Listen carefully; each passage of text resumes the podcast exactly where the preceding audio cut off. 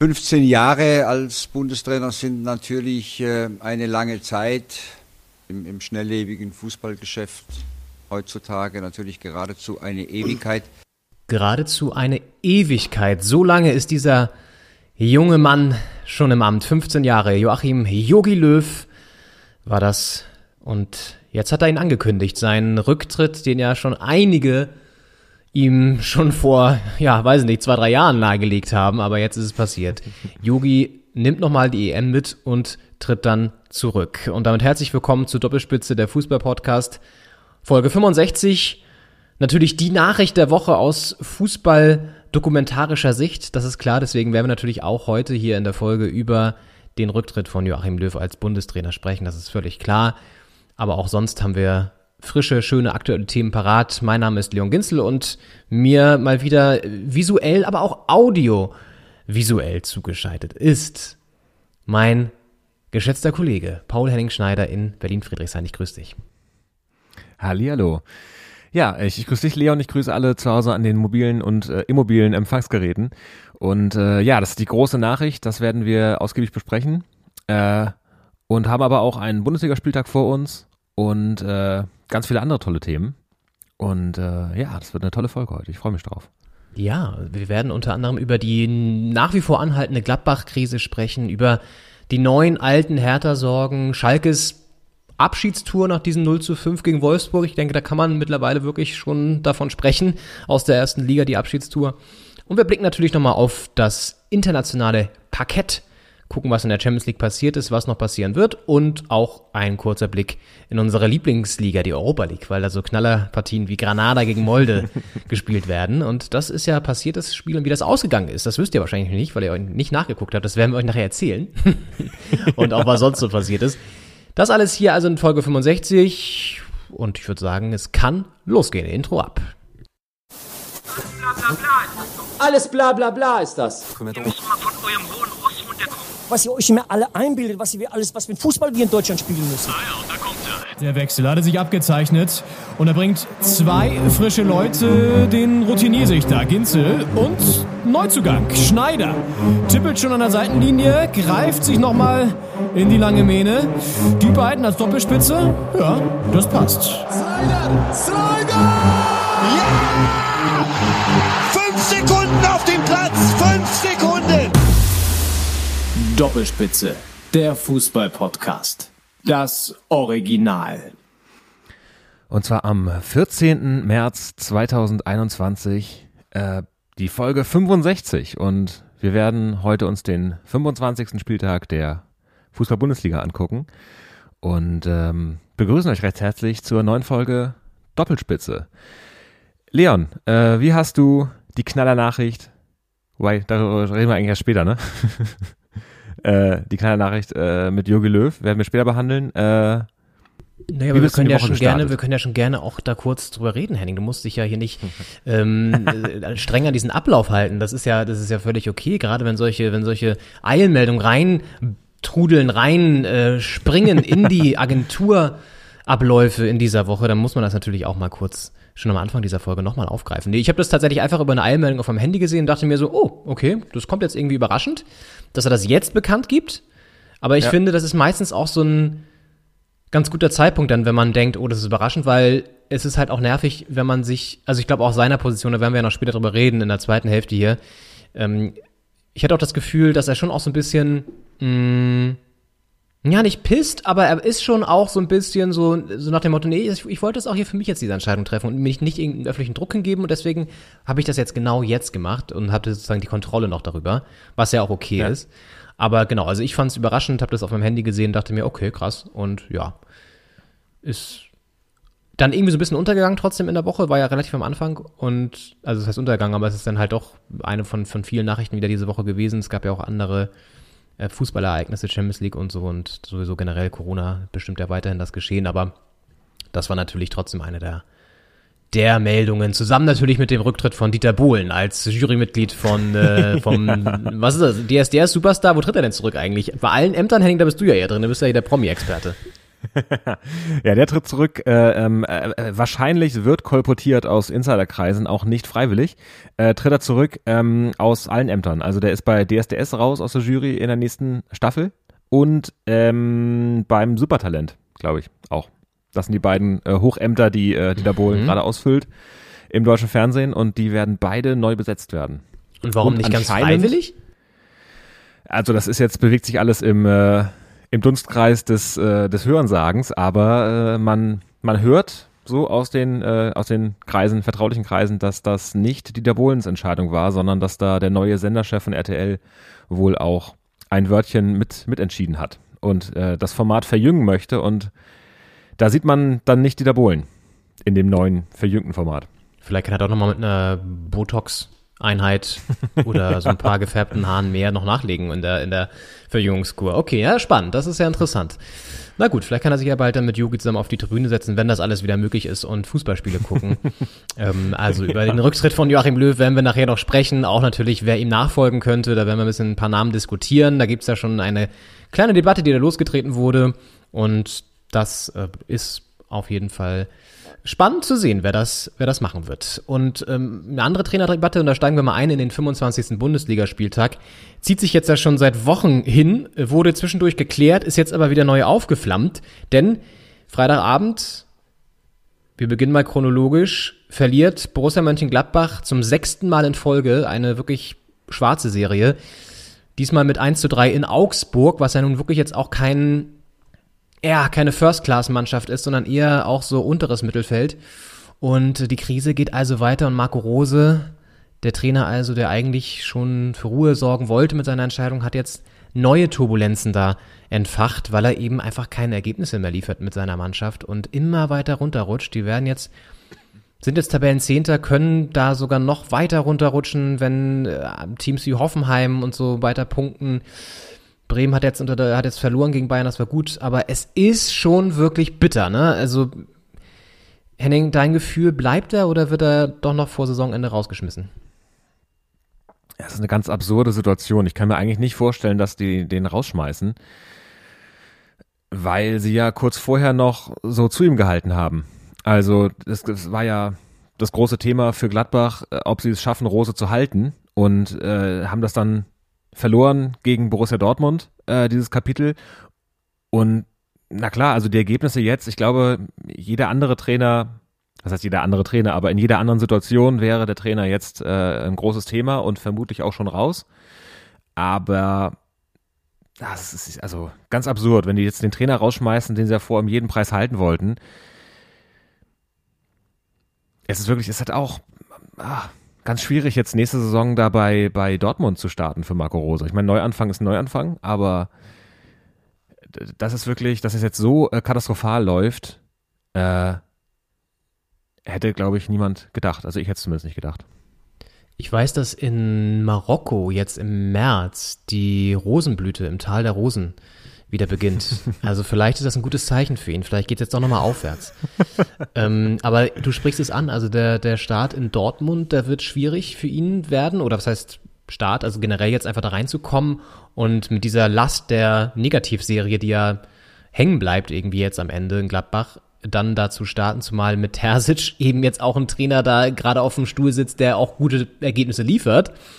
Ja. Ähm, das macht es ja noch komplizierter, der dann auch irgendwie wieder ins zweite Glied zurückrücken muss und so. Also, ja, ist schon, ist schon nicht so einfach. Und ich, aus Gladbachs Sicht, also im Grunde musst du ihn jetzt entlassen, weil gegen Man City werden sie wahrscheinlich auch verlieren. Dann kommt Schalke. Also, wenn sie gegen, äh, sagen wir mal so, wenn sie gegen Schalke nicht gewinnen, also selbst wenn sie da nur einen Punkt tun oder so, dann muss er ihn entlassen, weil er muss ja irgendwie noch was tun, damit sie, es geht ja auch um Geld, es geht ja auch um, um die nächste Saison, um da wieder, wieder sich international zu qualifizieren, um halt auch den relativ teuren Kader, der ja mittlerweile da spielt, mit Player, mit Tyram, das sind ja alles Leute, die auch Geld kosten. Und wenn er nicht ja. viele Leute verkaufen möchte, wie jetzt vielleicht ein Neuhaus oder so, der, was ich mir ganz gut vorstellen könnte, mit Rose dann nach Dortmund geht zum Beispiel oder so, ähm, ja. dann musst du halt jetzt irgendwie doch wieder reinkommen, in, zumindest in die Europa League. Und dafür brauchst du Siege. Und wenn du schon gegen Augsburg verlierst, obwohl du echt ja auch ein kein schlechtes Spiel machst, sie haben ja riesen Chancen gehabt, Elfmeter verschossen, richtig bitter noch mit ja. äh, von, von, von Stindl, der normalerweise ja auch immer verlässlich trifft, also es passt ja auch in die Situation rein, hatten sonst noch zig Chancen. Ähm, teilweise auch enorm gut gehalten von Ginkiewicz, der insgesamt eine starke Saison spielt bei Augsburg. Aber trotzdem kannst du ja nicht in. Also, es passt nicht zu den Ansprüchen von Gladbach. Und so langsam muss auch Eber sich mal fragen: Okay, das Treuegelübde, was ich hier abgelegt habe, passt das irgendwie noch? Er hat jetzt gesagt im Sportstudio, dass der neue Trainer für den Sommer, da ist er schon relativ weit mit den Personalplanungen, also da scheint es bald Vollzug zu geben.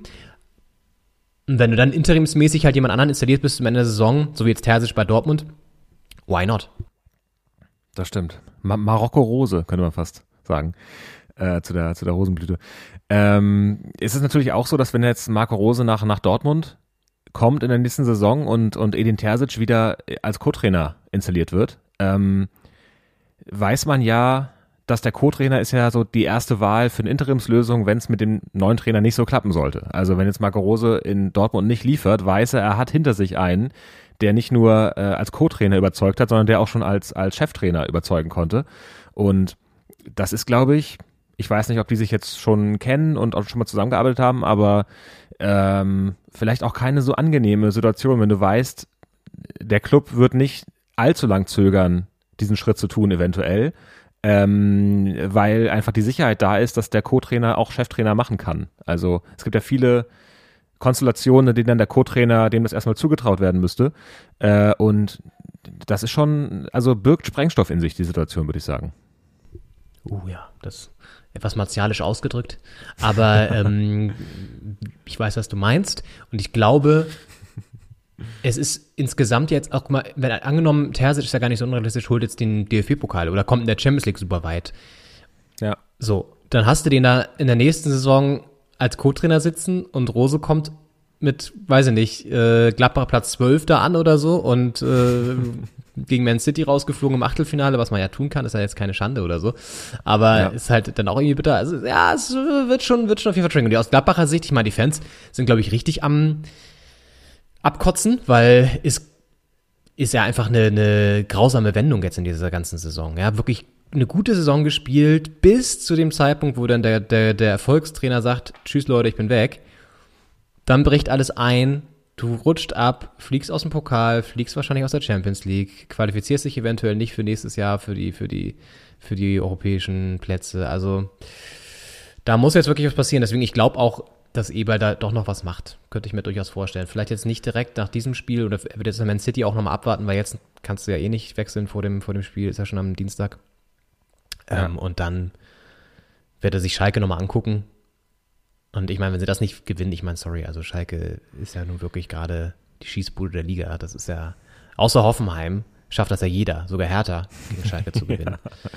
Ja. Ähm. Und Stichwort Hertha, ich meine, das Spiel gegen Augsburg war jetzt auch dahingehend schwierig äh, aus Gladbacher Sicht, weil Augsburg ja in der letzten Woche gegen Hertha gezeigt hat, dass sie nach einem, nach einer damals sehr, sehr frühen Führung auch durchaus ein Spiel wieder weggedreht bekommen können. Und auch Gladbach war ja auf Kurs. Also der verschossene Elfmeter war der vor dem 1-0 von Augsburg?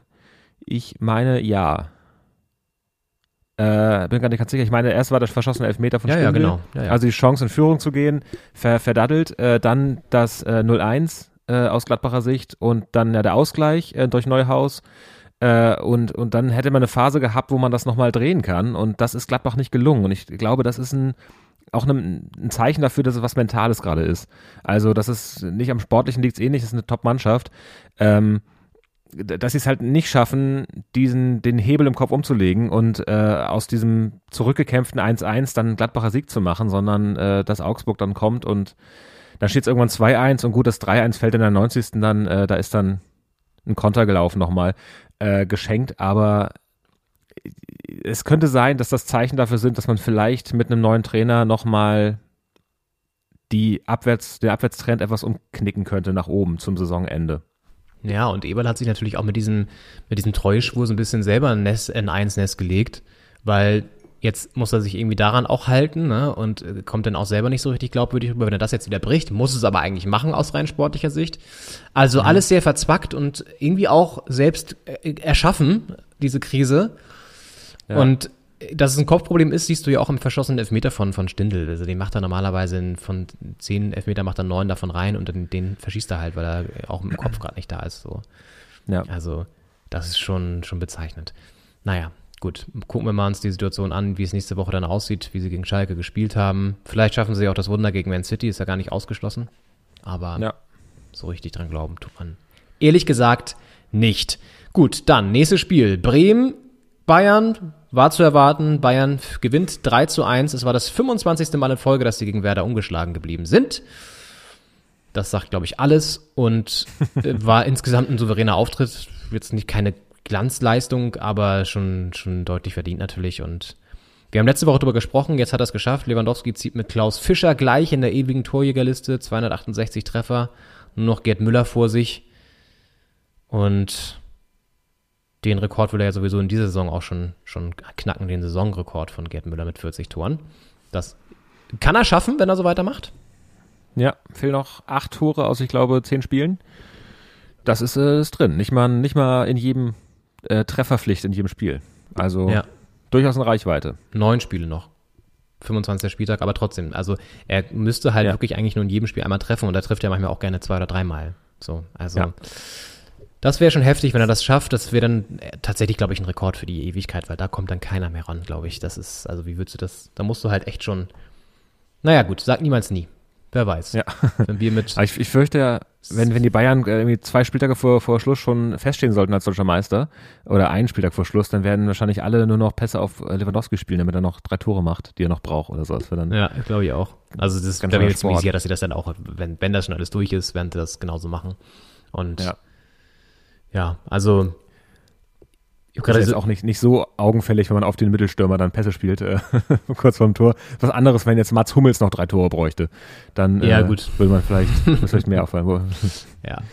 Ja, aber äh, was irgendwie, ähm, was ich mir gerade vorgestellt habe, wenn wir dann so mit 70 irgendwie auf, die, auf der Couch sitzen und dann kommt so ein neuer Lewandowski schon, oder ich meine, gut, das sind ja auch noch ein paar Jährchen, wer weiß, ob da zwischendurch nicht auch noch mal irgendwann einer kommt. Ein Ja. Mukoko oder so, der dann irgendwie äh, 50 Tore in einer Saison schießt oder so. Aber es ist, es ist schon schwer vorstellbar, dass jemand diesen Rekord, ich meine, Gerd Müllers Rekord hat ja auch schon Ewigkeiten gehalten, dass da hier Ja. nochmal jemand kommt und den knackt. Ich meine, das ist einfach heftig. Und Ja. Jan, Jan Fiete Arp vielleicht, ich habe über den mal nachgedacht äh, in der letzten Woche. Der ist so richtig, sagen wir klanglos verschwunden. Der spielt in der zweiten Mannschaft von FC Bayern mittlerweile.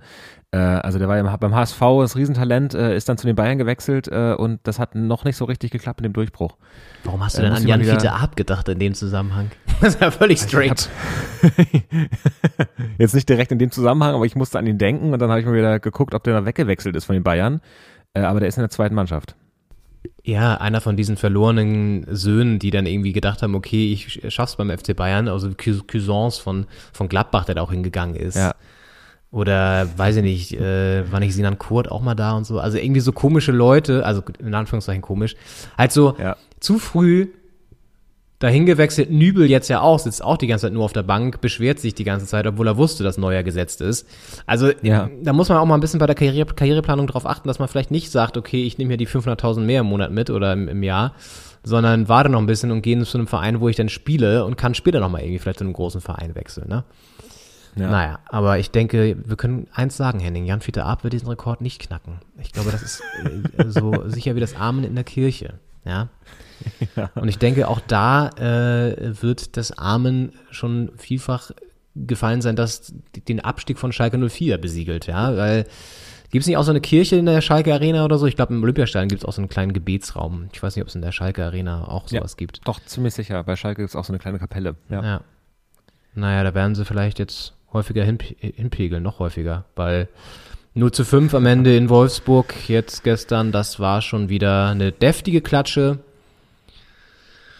Ja, und ich habe jetzt gerade eben noch gelesen, es gibt Diskussionen, es sollte ja eigentlich, soll ja Ralf Rangnick kommen, um das Ganze nochmal in, im Rahmen eines neuen Projektes, sein letztes Lebensprojekt, wieder hinzubringen, hinzu, hinzubiegen da bei Schalke, er war ja schon mal da.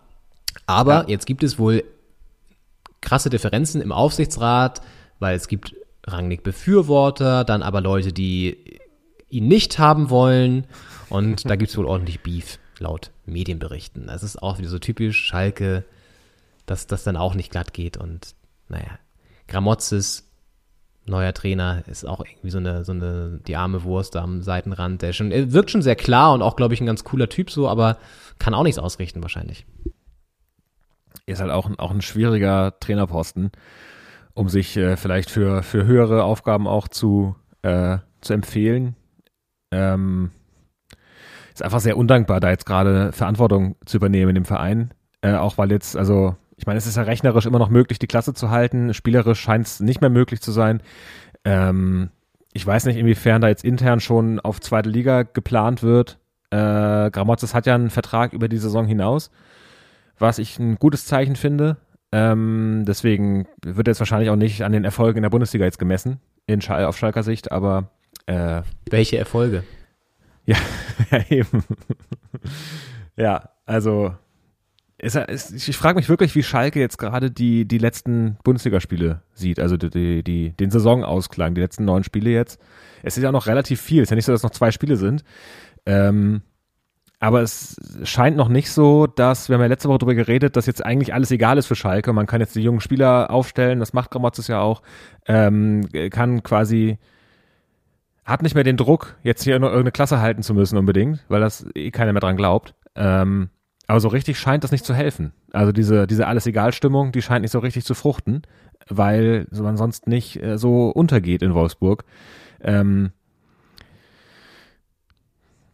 ich äh, frage mich, wie bei Schalke intern, also gut, dass die Stimmung jetzt nicht super ist, ist wahrscheinlich kein, muss dann kein Hellseher sein, aber ich frage mich, wie sehr sind die schon auf zweite Liga eingestellt?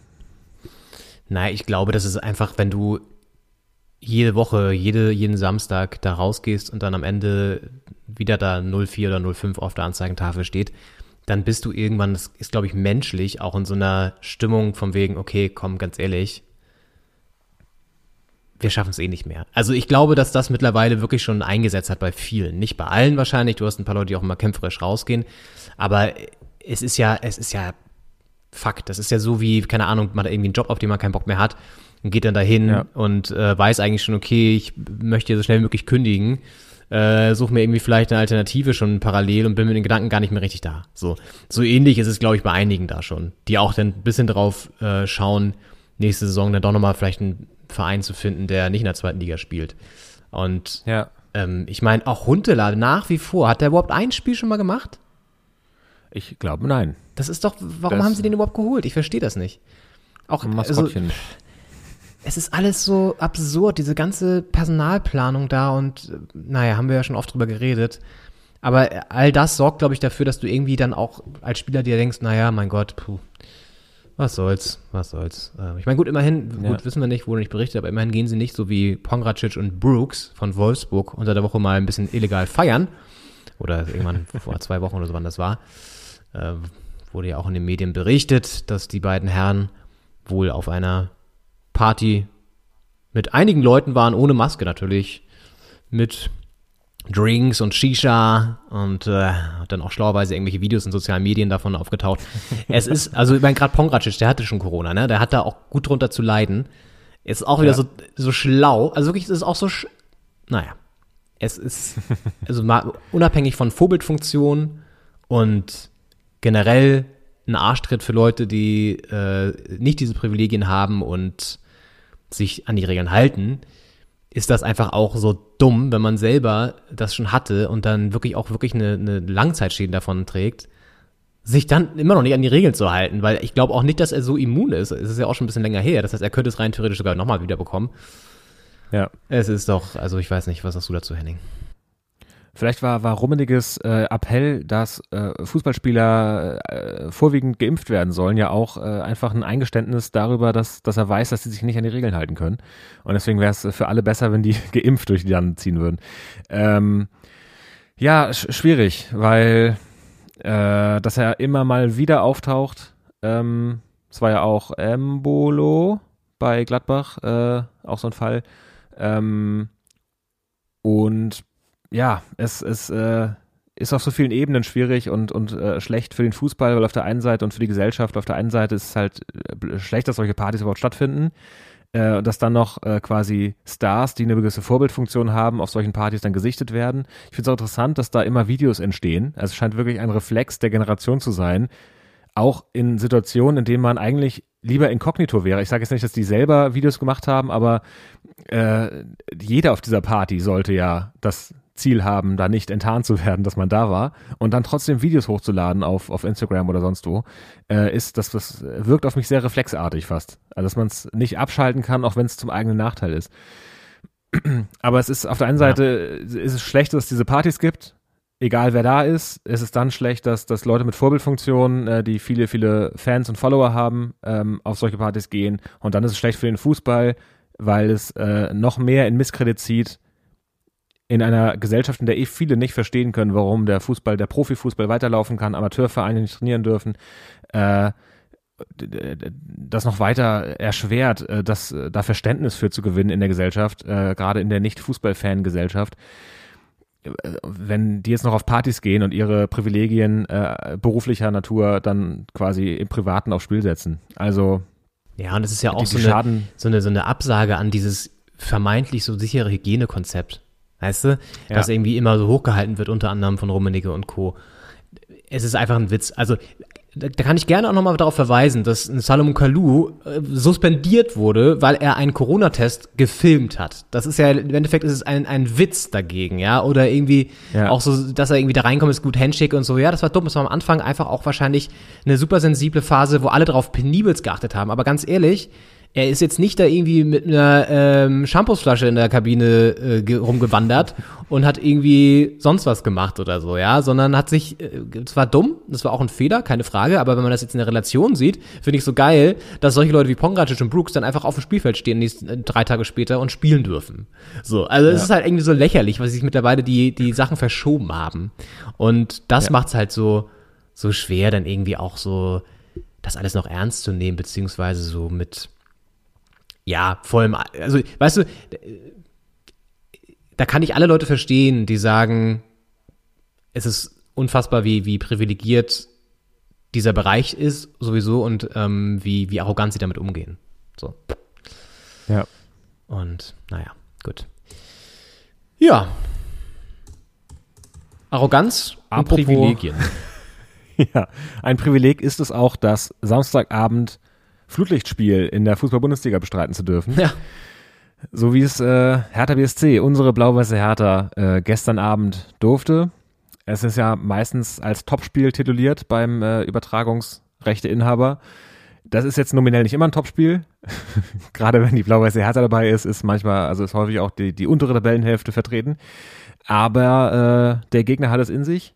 Äh, Borussia Dortmund war Gastgeber für das äh, Spiel Borussia Dortmund gegen Hertha BSC Berlin, das 2 zu 0 für Dortmund ausging. Leider.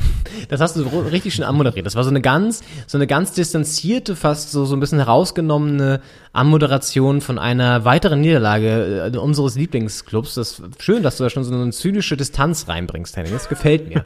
Das ist vielleicht auch wichtig, um später wieder mit der Relegation umgehen zu können. Das ist, trainierst du schon mal. Das finde ich toll. Finde ich richtig toll. Auf jeden Fall. Ähm, Bin da voll im Training. Ja, es ist, es ist definitiv, war es irgendwie ein, eine bittere Pille da gestern Abend.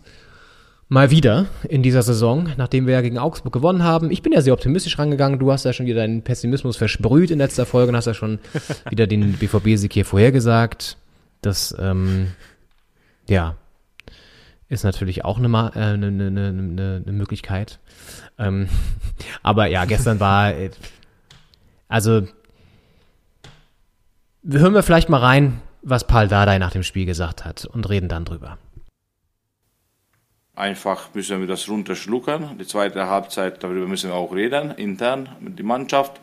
Weil defensive Arbeit, das ist ein Wille, das ist eine Disziplin, machen sie die Jungs. Offensive ist äh, eine Sache mit, äh, auch mit Qualität und auch mit Mut. Und wenn wir eine Analyse machen über die ganze Woche, wir trainieren nur offensiv. Ja? Defensiv machen wir nichts mehr. Ja, muss ich auch vielleicht nachzudenken, die Training war zu viel oder zu wenig. Ja, interessant, was er sagt, dass er auch sagt, dass die Defensive kaum noch trainiert wird, sondern eher in der Offensive gerade gebastelt wird. Macht ja auch irgendwie Sinn, weil da ist auch wirklich, hat man gestern auch gesehen, wieder kreativ ein Vakuum entstanden, gerade wenn jetzt auch ein Kunja nicht dabei ist, ja, aber auch so generell fehlt da einfach der Impuls, das haben wir schon lange und oft gesagt. Und auch ein Gunduzi, der jetzt gestern nicht dabei war, aber der, der, der dann auch irgendwie keine, keine richtigen Chancen kreieren kann oder Toussaint sowieso nicht, der eher defensiver spielt. Naja, und wenn du dann hinten halt noch so ein kriegst wie beim 1-0 von Brand, ja, so, und, und, und Jahrstein da was er auch immer macht, keine Ahnung, keiner versteht, was ja. er da macht, ja. Ja.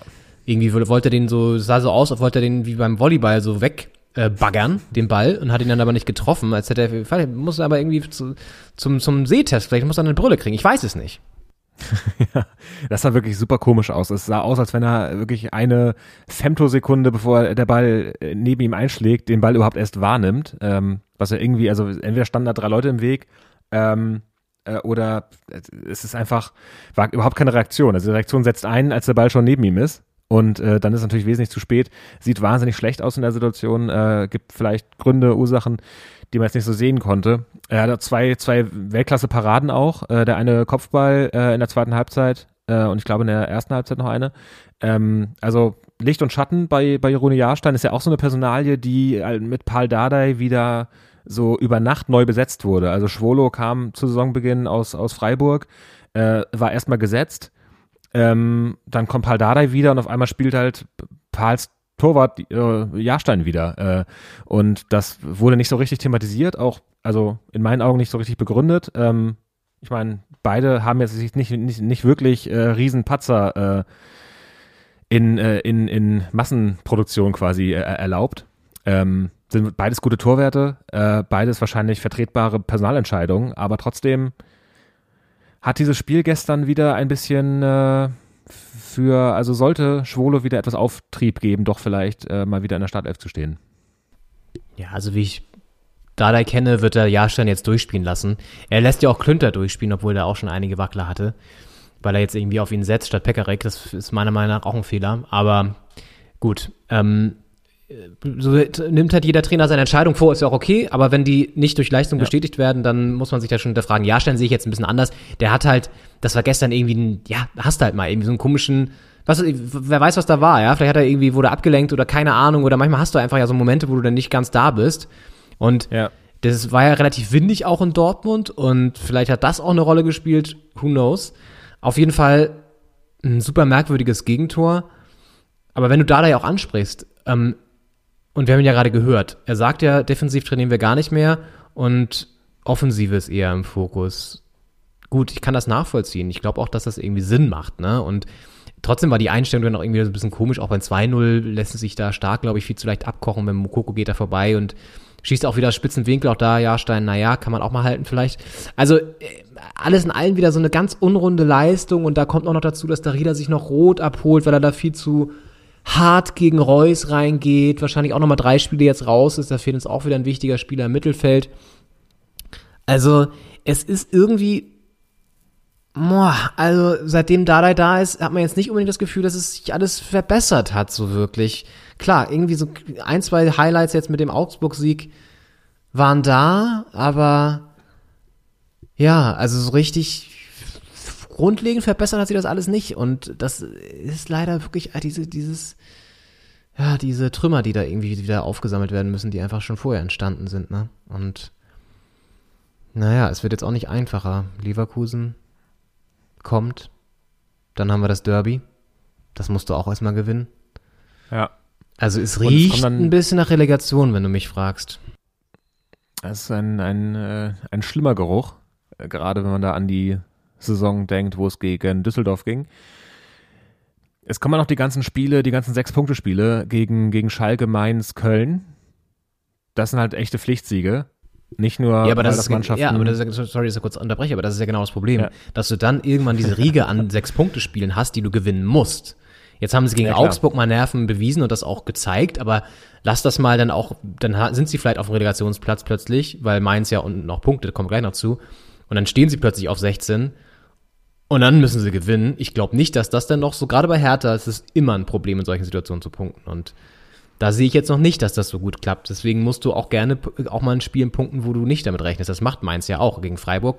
Nicht unbedingt einkalkuliert vielleicht, dass sie da gewinnen. Gewinnen sie aber, so. Ja. Das ist, äh, das stimmt. Und es ist ja, es ist irgendwie der Trost, dass diese Spiele noch kommen, aber es ist auch natürlich ein wahnsinniger Druck in, in jedem dieser Spiele und da muss man dann erstmal die Leistung bringen. Ich glaube, was mit Dardai die Hoffnung, die verbunden war damit, dass er zurückkommt, ist, dass da Fußball wieder gelebt und gearbeitet wird und nicht nicht Fußball als als Image betrieben wird und, äh, diese ganze Big City Club Sache so ein bisschen in den Hintergrund treten kann, hinter hinter quasi äh, die Mission Klassenerhalt. Und das ist jetzt die Frage, ist das schon passiert? Hat man da schon was gemerkt? Ich, finde nicht so richtig. Es war schön, die, die Interviews zu haben mit ihm, weil er einfach Worte findet äh, nach so einem Spiel, auch direkt nach so einem Spiel, ähm, äh, damit umzugehen auch, mit so einer Niederlage umzugehen, mit dem Spiel umzugehen, die zwei, drei Punkte anzusprechen, die äh, nicht so gut gelaufen sind und äh, das in seiner Art und Weise, das finde ich sehr angenehm. Also ich finde, diese Interviewführung ist sehr angenehm. Die Frage ist, bringt er auch noch was auf den Platz jetzt in den letzten neun Spielen, die noch anstehen? Ja, übrigens kleiner Funfact, wenn man ähm, Darida und Dardai, die beiden Wörter, haben genau die gleichen Buchstaben. Das fällt mir nur gerade auf. Wie nennt man das? Ist das ein Anagramm? Nee, Anagramm ist was anderes, ne? Ähm, du bist doch so sprachlich. Äh, das ist ein beflissen. Anagramm. Doch, wenn man dieselben Buchstaben zusammenwürfelt und was anderes hat. Ja. Ja. Naja, gut. Können wir uns auch nichts von kaufen. Aber fiel, fiel mir nur gerade auf, weil ich das hier sage. ähm, ja, also ich, ich würde jetzt auch vorsichtig sein zu sagen, dass Dada jetzt schon also auserzählt ist. Ne? Da müssen wir uns mal ein bisschen abwarten, wie jetzt das auch weitergeht. Das ist eine super schwierige Situation gewesen für ihn. Kedira jetzt ja auch wieder nicht dabei, zum Beispiel, auch ein wichtiger Anführer. So. Also ja. Verletzungsprobleme, ne? Und dann reinzukommen in eine Saison, die richtig beschissen läuft, wo einfach viele Versäumnisse schon vorher passiert sind, was du erstmal nicht so schnell dir wieder dann zurückerarbeiten kannst, das ist einfach beschissen. Und man sieht es ihm übrigens auch, auch an. Also ich hab, war erschrocken, als ich ihn gesehen habe im Interview jetzt, weil er hatte richtig fette Augenränder, so richtig so Tränensäcke, was für ihn jetzt auch nicht so normal ist. Also ich glaube, der ist gerade auch ganz schön am Leiden und am Arbeiten und so. Also das merkst du ihm schon an. Und ihm schmeckt das natürlich auch überhaupt nicht, dass da keine, keine Erfolge sind. Und letztendlich hat er bisher ja einen Sieg gegen Augsburg, einen Punkt gegen, gegen ähm, Stuttgart geholt. Puh, weiß man jetzt auch nicht, wie das mit Labadia vielleicht anders gelaufen wäre. Es ist halt immer müßig, ne? Hätte, hätte Fahrradkette. Aber es ist ja auch wichtig, nach vorne zu gucken. Äh, das ganz kurz, weil du auch so dieses Marketing-Image nochmal angesprochen hast. Carsten Schmidt hat ja unter der Woche, wurde ein Interview, ähm, hat er ein Interview gegeben für so ein komisches Manager-Magazin, glaube ich, und hat da nochmal gesagt, okay, Operation Goldelse, das Ganze ganz markig genannt und gesagt, Hertha äh, wird jetzt vielleicht die größte Aufholjagd im deutschen Fußball ever starten und sich da oben festsetzen. Und ich What? weiß nicht, ob sowas auch vielleicht einfach mal nicht hilfreich ist, sondern erstmal kleine Brötchen backen, erstmal stabilisieren, erstmal gucken, dass man wieder eine, eine ordentliche Saison mal zustande bringt. Natürlich im Hintergrund schon irgendwie arbeiten. Und das ist halt das Problem, wenn du einen Investor hast, du musst halt liefern. So. Du musst halt leider Gottes dann eben auch die schnellen Ergebnisse liefern. Das, das ist ja auch ein Problem, zum Beispiel jetzt mal ganz andere Ebene, aber wenn bei einem Startup ein Investor einsteigt, der will halt Ergebnisse sehen. Ja. Und da musst ja. du halt schneller wachsen manchmal, als es gesund ist und musst dann plötzlich alles umstellen und irgendwie deine ganze Struktur umbauen, weil du plötzlich halt liefern musst, so. Und das passiert bei Hertha ja auch gerade. Es wird Geld reingepumpt. Er will natürlich was sehen. Der gute Lars. Und ach, es ist alles sehr ungesund. Also alles sehr ungesundes, äh, stabiles, instabiles Verhältnis zwischen Anspruch, Wirklichkeit, sportlicher Leistung. Und es wird jetzt auch nicht unbedingt viel besser werden in den nächsten Spielen, befürchte ich. Das kann gut sein. Man, man könnte mal den Blick nach Wolfsburg vielleicht wagen, weil es auch ein Team ist, das vor wenigen Jahren noch in der Relegation hing, gegen Kiel damals, äh, und äh, mittlerweile ganz oben mitspielt. Und die haben es geschafft, äh, Tradition hin oder her, ähm, eine Mannschaft aufzubauen, auch Strukturen aufzubauen, auch mit, mit Glasner als Trainer, ähm, die funktionieren und die auch auf einem sehr guten Niveau funktionieren. Und auch geschafft mit ein, einzelnen äh, ähm, ähm, punktuellen Ver Verstärkungen im Kader, Wichhaus zum Beispiel, äh, sich da ähm, eine neue Mannschaft aufzubauen und sich oben festzusetzen. Und ähm, ich meine, Hertha ist jetzt äh, eher so im, im äh, Relegationssumpf. Ähm, und die haben es halt nicht geschafft, in den letzten Jahren sich da rauszuarbeiten mit sehr viel Geld, sehr viel Engagement und sehr viel äh, äh Gold, Goldelse äh, Betitelung. Ähm, ist die Frage, warum ein Team wie Wolfsburg das geschafft hat. Auch wenn es da, äh, weiß nicht, äh, große Namen wie, wie Arnold ähm, gibt, die auch schon seit Jahren dabei sind. Die waren in der schlechten Zeit dabei, sind in der guten Zeit dabei. Also ist ja nicht so, dass man das Team jetzt komplett auf den Kopf drehen muss, auf den, Kopf stellen, wie sagt man, äh, vom Kopf auf die Füße, von den Füßen auf den Kopf, ähm, drehen muss, äh, komplett neu besetzen muss, sondern äh, es kann ja auch ähm, Kontinuitäten und, und Stützen geben, die bleiben, aber irgendwie muss man gucken, wenn man bei der Hertha, und das ist ja das Bestreben der Verantwortlichen, äh, die eher weiter oben zu, äh, zu halten und äh, als einen der besseren Bundesliga-Clubs äh, zu etablieren. Wie kann man das schaffen? Und mit welchem Personal? Wie, wie kann man das schaffen? Wie kann man das schaffen, meine Damen und Herren? Herzlich willkommen zu Ihrem Webinar aus einer grauen Maus, eine Goldelse. In fünf Schritten zum Premier League Club. Nein, keine Ahnung. Also pass auf, ich glaube, der Vergleich zu Wolfsburg ist auf der einen Seite ganz interessant, weil du sprichst es an, dass da auch über längere Zeit aus der Relegationsmannschaft eine, eine naja, vermeintlicher Spitzenclub, da muss man erstmal abwarten, auch wie sich das jetzt nachhaltig beweist, aber sie haben mit Glasner nun mal eine ganz gute Phase gerade. Faktor Glasner spielt da, glaube ich, definitiv eine Rolle und auch Leute wie Wechhaus und so, das kann viel bringen. Unterschied ist allerdings, dass du in Wolfsburg ein tausendmal ruhigeres Umfeld hast. Du hast eine ganz andere Vereinsstruktur. Du hast nicht so viel Unruhe in diesem gesamten Umfeld. Du hast nicht keine Stadionfrage. Du hast keine Medienlandschaft, die dir ständig ans Bein pisst, wenn es schlecht läuft. Du hast nicht irgendwelche komischen Leute wie Gegenbauer da sitzen oder so. Und du hast einen Konzern im Hintergrund mit VW, die seit Jahrzehnten da regelmäßig Geld reinpumpen und nicht eben jetzt mal so eben innerhalb von zwei Jahren 150, 300 Millionen reinbuttern und dann halt auch schnell Erfolge sehen wollen, sondern VW nimmt das Ganze als Werbeplattform seit Jahrzehnten und gibt jedes Jahr halt eine gewisse Summe da irgendwie rein. Und das ist, glaube ich, auch der Unterschied, dass sie dadurch auch organischer, gesünder, langsamer wachsen konnten. Natürlich auch mit richtigen Entscheidungen den, den Weg dafür geebnet haben, keine Frage. Und ich glaube, das muss jetzt auch bei Hertha passieren, wird auch wahrscheinlich in gewisser Art und Weise passieren. Aber man darf nie vergessen, dass das Umfeld in Berlin ein ganz anderes ist. Und allein von der Größenordnung ja auch schon mal Olympiastadion im Vergleich zur Wolfsburger Arena und so. Also das sind nochmal zwei Paar Schuhe. Also ich glaube, das kann man nicht eins zu eins vergleichen, ehrlich gesagt. Ähm, die Vision ist schön und das äh, sozusagen das, das Ziel sollte es so sein natürlich, aber man kann nicht Schablone auf Schablone setzen, würde ich jetzt sagen. Ja, ist ja wahrscheinlich jeder, jeder Verein ein bisschen anders und die Frage, wie viel, wie viel blinkt, äh, blinkt, bringt der Blick nach äh, rechts und links. Aber ich glaube, so ein bisschen sich Vorbilder suchen, zu gucken, was, was haben die so im Detail gemacht und welche Details können, können bei uns helfen, ist vielleicht ein Weg. Das auf jeden Fall, klar, aber ich ja. glaube halt trotzdem, dass du das, das Modell Wolfsburg nicht auf das Modell Berlin übertragen kannst, weil. Ja. Aber gut, wir werden sehen. Ich bin nochmal gespannt, ob jetzt zum Beispiel auch Dardai der nach der Saison bleibt, weil Rein theoretisch hat er ja darüber hinaus Vertrag, glaube ich, ja sich ja geholt, damit er nicht abgesägt werden kann wieder. Mhm. Aber wenn er jetzt auch die Ergebnisse nicht liefert, keine Ahnung. Also, naja. Ja. Wir wollen auch mal den, den Paar jetzt nicht so runterreden, weil, wie gesagt, es ist einfach eine beschissene Situation, wo wahrscheinlich viele Trainer auch jetzt nicht die Ergebnisse so schnell liefern würden. Gut, wir gehen weiter ja. zum anderen Berliner Club. Union, der für uns immerhin ein positives Ergebnis an diesem Spieltag liefert, nämlich den ersten FC Köln nach Rückstand noch 2 zu 1 schlägt, jetzt ja. seit fünf Spielen ungeschlagen ist. Gut, drei Unentschieden darunter, aber trotzdem sich stabilisiert hat wieder. Köln muss weiter zittern, ist da auch noch unten mit in der Verlosung. Und insgesamt, ja, ich glaube, ein Spiel, das jetzt nicht in die Annalen eingehen wird.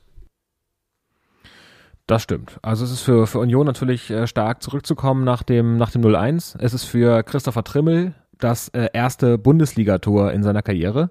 Der äh, hat sich da sehr gefreut. Ähm, überhaupt in 200, über 200 Spielen äh, für Union, Ligaspielen erst das dritte Tor, also nicht besonders häufig. Und jetzt hat er sogar in der Bundesliga äh, getroffen. Also für ihn wird es äh, ein Spiel für die Ewigkeit bleiben. Äh, für, für die Ewigkeit äh, wird es wahrscheinlich ein Spiel unter vielen bleiben. Aber für, für Hertha natürlich wahnsinnig wichtig, dass da Schützenhilfe aus, aus Köpenick kommt, äh, damit Köln nicht wegzieht. Im Gegensatz zu Mainz, die jetzt nicht weggezogen sind, sondern rangerobbt etwas äh, an die, an die blau-weiße Hertha. Mit einem, wir hatten es schon äh, vorher kurz erwähnt, überraschenden Sieg gegen Freiburg. Ja, 1-0. 1-0 gewinnen sie da, relativ spät erst.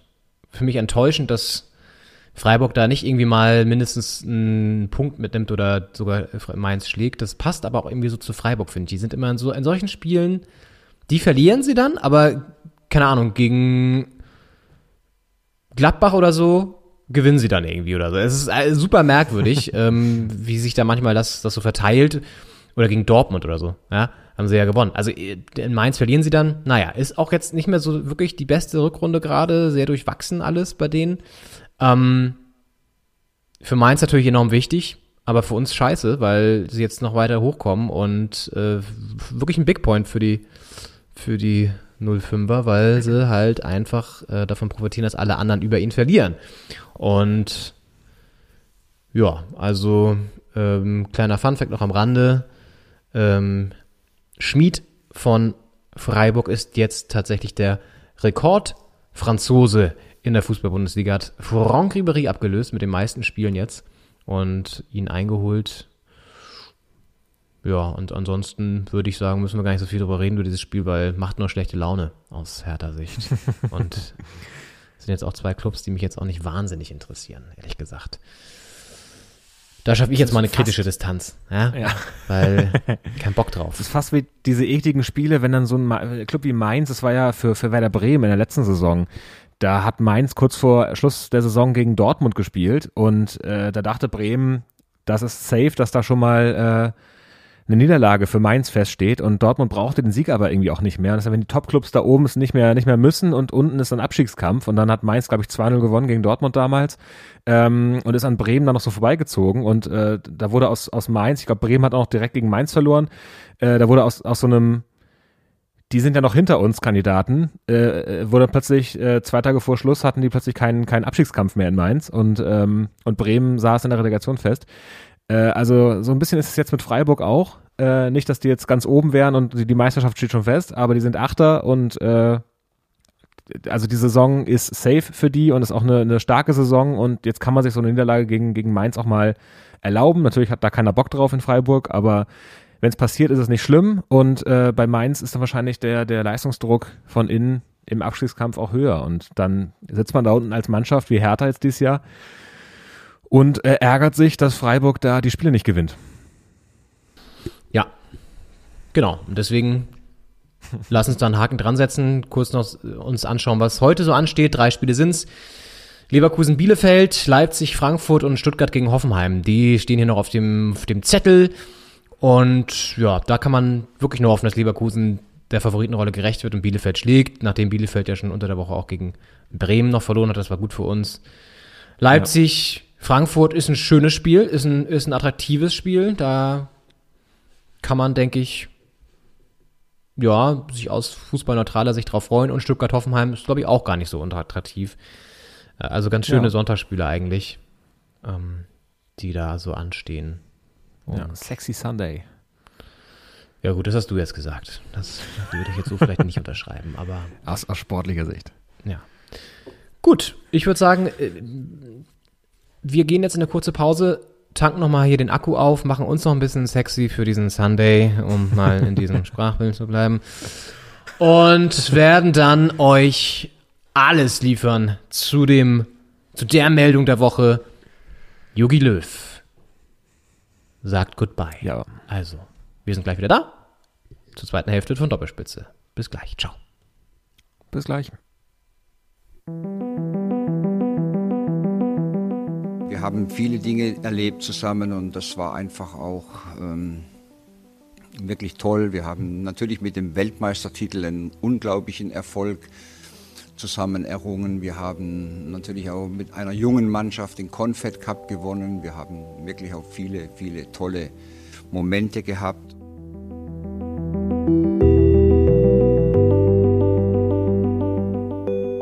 Es gab zwar natürlich einen Rückschlag mit dem 0 zu 6 gegen Spanien, das hat uns alle maßlos äh, enttäuscht.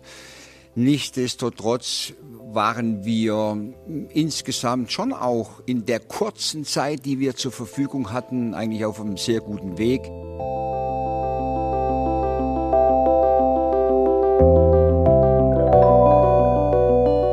Die Entscheidung ist auch jetzt erst gefallen. Einfach auch so ein bisschen Blick voraus.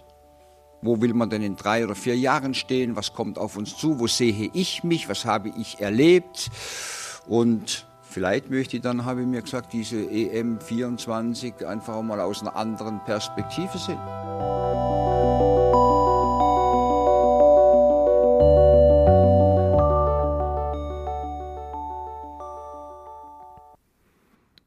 sehr stimmungsvollen Yogi Löw Medley starten wir in die zweite, zweite Halbzeit von äh, Doppelspitze der Fußballpodcast Folge 65 am 14. März 2021. Und äh, auch wieder mit dabei, äh, begleitend dieses Ende einer Ära, ist äh, mein geschätzter Kollege Leon Ginzel in Berlin, Karlshorst. Vielen Dank für diese vollumfängliche Begrüßung zur zweiten Hälfte, Henning. Ja, das war doch nochmal ein leicht melancholisch angehauchter Rückblick, was unter der Woche bekannt gegeben wurde von dem ewigen Yogi, muss man ja schon fast sagen. Denn 15 Jahre ist er dann, wenn er jetzt nach der EM zurücktritt im Amt als Bundestrainer. Eine wahnsinnige Ära. Schau mal auf seine bisherige Bilanz, da kommen ja noch ein paar Spiele dazu, aber bisher sind es 188 gewesen an der Seitenlinie, also schon wahnsinnig auch. 120 Siege, 37 Unentschieden und 31 Niederlagen. Natürlich der Weltmeistertitel 2014 und vergessen, Confed Cup geholt 2017. Und natürlich auch die eine oder andere schmerzhafte Niederlage und jetzt eben dieser Schritt. Henning, ähm, wie hast du das wahrgenommen? Wie hast du ihn auch wahrgenommen? Jetzt auch nochmal so, wir haben ja ein paar Ausschnitte jetzt gehört aus der PK, die insgesamt über eine Stunde ging. Ähm, hast du das Gefühl, er geht mit einer Faust in der Tasche oder mit einem erleichterten Grinsen? Ich glaube, der Zeitpunkt ist gleichzeitig gut und schlecht. Also auf der einen Seite ist er zu spät. Ich glaube, er hätte nach der WM 2014 vielleicht noch die EM 16 machen können, sollen, äh, dürfen müssen und dann aber vor der WM 18 vielleicht abtreten. Das ist das Problem, dass äh, das schwierig ist, mit einem Erfolg im Rücken abzutreten. Es haben ja viele Spieler haben's, äh, haben den Absprung geschafft, auch weil als Spieler hast du natürlich nochmal eine andere äh, Deadline äh, karrieremäßig als als Trainer. Aber direkt nach der WM hätte man vielleicht gedacht, warum? Es läuft doch gerade so gut. Mach, nimm doch den, den EM-Titel noch mit in zwei Jahren oder so. Ähm, aber mit der WM 18 hat er sich den einen, eigenen Sockel der Statue etwas äh, ange, angekratzt. Ähm, Gleichzeitig finde ich es aber gut, dass er jetzt vor dem Turnier sagt, das wird mein letztes Turnier und nicht äh, das noch abhängig macht vom äh, Ergebnis. Also er sagt, wenn wir jetzt in der Vorrunde rausfliegen, bin ich weg und äh, wenn wir äh, Europameister werden, bleibe ich nochmal fünf Jahre. Ähm, deswegen, ich finde den Zeitpunkt vor dem Turnier jetzt gut. Ist die Frage, ob er vielleicht, also jetzt noch ein bisschen äh, die Melancholie auch reinkommt, weil die letzten äh, sieben Jahre jetzt ja schon seit dem Weltmeistertitel eben nicht so erfolgreich waren. Ja, und er sagt jetzt ja auch, und ich glaube, deswegen ist es auch gut, jetzt diese Entscheidung bekannt zu geben. Jetzt bleibt dem DFB Zeit, um in Ruhe einen Nachfolger zu suchen für, für das Amt. Und das ist ja eine Herausforderung generell, weil jetzt danach ja auch dann nach der EM ähm, gibt es ja unter anderem die, die 2024er Europameisterschaft im eigenen Land. Und das hat, darauf hat er auch in der PK immer wieder hingewiesen, dass das dann auch nochmal enorm wichtig wird. Und ja, also ich, ich, ich bin da völlig bei dir. Ich glaube, es gibt halt einfach auch nicht den richtigen Zeitpunkt. Das ist ja auch immer in der Nachschau so einfach zu sagen. Hätte er dann äh, nach der 18er, äh, nach der 14er WM schon Tschüss sagen sollen, hätte er die 216er noch mitnehmen sollen, die Europameisterschaft dann Tschüss sagen sollen. Alles schwer zu sagen, weil da war es ja auch so, da sind sie knapp gegen Frankreich rausgeflogen und dann hast du vielleicht nochmal diesen Ehrgeiz zu sagen, na gut, dann machen wir jetzt die WM, schaffen es vielleicht als erstes Team den Titel zu verteidigen. Ja, ähm, so, und das haben sie, äh, war vielleicht dann irgendwie dieser gewisse Ehrgeiz zu viel und auch, ich glaube schon auch, eine gewisse, ja, zu lange festhalten an der, an der Macht, ja, was ja viele Politiker und Politikerinnen auch, äh, die auch ein Problem haben, vor allen Dingen Politiker. Ähm, ist vielleicht auch so, so, so, so, so, eine, so eine Männersache, dass man dann irgendwie sich nicht eingestehen kann, dass es jetzt auch mal vorbei ist und die beste, beste Zeit in, beste Zeit in rum ist äh, und da auch nicht nochmal die dritte Nivea-Dose äh, in der Woche das, das retten kann. Ähm, aber ja, Yogi äh, ist halt auch also jetzt bei der PK habe ich ihn zum Teil sehr gelöst wahrgenommen und sehr reflektiert auch nochmal, so ein bisschen auch, ja, hat man gemerkt, dass er nochmal dem einen oder anderen mitgeben wollte, vor allen Dingen den Medien natürlich, die dann immer, immer aus Sicht der Trainer natürlich ähm, einen falsch verstehen, ist ja immer so. ähm, gewissen Punkten stimmt es natürlich auch, aber nicht immer. Ähm, ja. Und da wollte er noch mal ein bisschen auch so, glaube ich, einiges zurechtrücken, aber ich denke, er muss sich den Vorwurf machen, nicht schon einen Ticken früher gegangen zu sein und den, den Weg schon zu bereiten, um in Ruhe 2018 schon was aufzubauen und dann jetzt davon zu zehren. Also er hat jetzt ja diesen Umbruch gestartet und darauf hat er ja angespielt bei, bei der Frage jetzt auch nach dem 0 zu 6 gegen Spanien, dass das schon ein kleiner Rückschlag war. Aber er hat auch gesagt, und da bin ich auch bei ihm, dass dieses gesamte Jahr natürlich durch Corona total schwierig war, durch den Spielplan, durch eine super lange Pause, keine Kontinuität und so. Mm, kann ich ihn auch verstehen. Und es gibt ja auch vielversprechende Talente. Aber ich denke, es ist gut, dass jetzt jemand Neues das alles sich anschaut, nochmal von einer anderen Perspektive und dann eben auch, ja, mit seiner Energie und mit seiner Kreativität füllt. So, es ist halt, es ist jetzt Zeit für einen neuen Impuls. Das denke ich auch. Und es ist immer die Frage, wo genau gibt's die Ausfahrten? So eine, so eine Karriere als Bundestrainer ist, glaube ich, wie eine Autobahn. Und dann gibt's immer mal Ausfahrten, die man nehmen kann. Und es hätte nach der WM 2014 die Ausfahrt gegeben. Da hätte wahrscheinlich die öffentliche Stimmung sich gewundert, vielleicht so ein bisschen äh, schade gefunden auch, aber er wäre natürlich als, als Legende gegangen und als, als amtierender Weltmeister und auf dem Zenit äh, seines, seines Erfolgs. Ist die Frage, ob es nach der EM 16, ich finde, da hast du recht, äh, ob es da überhaupt eine Ausfahrt gibt, weil das Turnier lief ganz gut. Ähm, und man hat dann zwei Jahre später die Chance, als äh, Titelträger ähm, quasi zur neuen WM zu fahren. Und dass das so katastrophal läuft, das hätte wirklich niemand erwartet. Äh, dementsprechend ist die Frage, ob es da, es gibt natürlich intern wahrscheinlich auch noch, äh, du willst vielleicht das äh, einen sauberen Cut machen, der nicht immer möglich ist. Du willst äh, auch, ähm, gibt es vielleicht intern noch andere Gründe, warum man jetzt äh, zum Zeitpunkt, wo man von außen denken würde, da kann man doch gut einen Schnitt machen, äh, das vielleicht nicht so gut möglich ist. Ähm, und äh, nach der WM 18 wäre er halt als, als Verlierer gegangen. Also dann wäre er gegangen, weil er in der Vorrunde rausgeflogen ist. Und äh, ich meine, es ist ja nicht der erste amtierende Weltmeister. Spanien ist als amtierender Weltmeister in der Vorrunde rausgeflogen, äh, 2014. Äh, ich meine auch Frankreich, It Italien? Italien, 2010, kann das sein? Müssen wir nochmal gucken. Äh, ich meine, ist äh, Deutschland der dritte Weltmeister ist, der in der Vorrunde rausfliegt im Folgeturnier. Ähm, das kann mal passieren, anscheinend. Äh, aber trotzdem kann ich verstehen, dass er danach nicht äh, direkt äh, gesagt hat, ich, ich schmeiß hin, weil das wäre dann wirklich ein, eine Reaktion, direkte Reaktion auf eine Katastrophe gewesen. Und jetzt finde ich den Zeitpunkt ganz gut. Ich glaube, nach 2014 der WM oder jetzt sind so die beiden Zeitpunkte, die ich, die ich sehr gut verstehen kann. Ja, zumal nach der 2014er WM war er auch schon immerhin acht Jahre im Amt. Das oder acht Jahre zumindest da im Rahmen des, äh, des Engagements beim DFB dabei.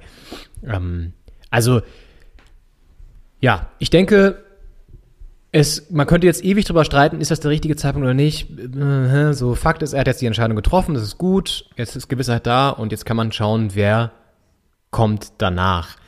Und das ja. prägt dann ja auch nochmal eine neue Ära. Und ich glaube, das ist jetzt auch die Überlegung, die stattfinden wird beim, beim DFB der, glaube ich, froh ist, jetzt auch mal wieder ein bisschen in anderen Schlagzeilen zu sein, als ständig mit irgendwelchen Razzien, sondern jetzt geht es mal wieder auch darum, da eine Personalie zu finden, die vielleicht auch ein neues Image prägen kann über eine gewisse Phase. Und werden ja einige Namen diskutiert.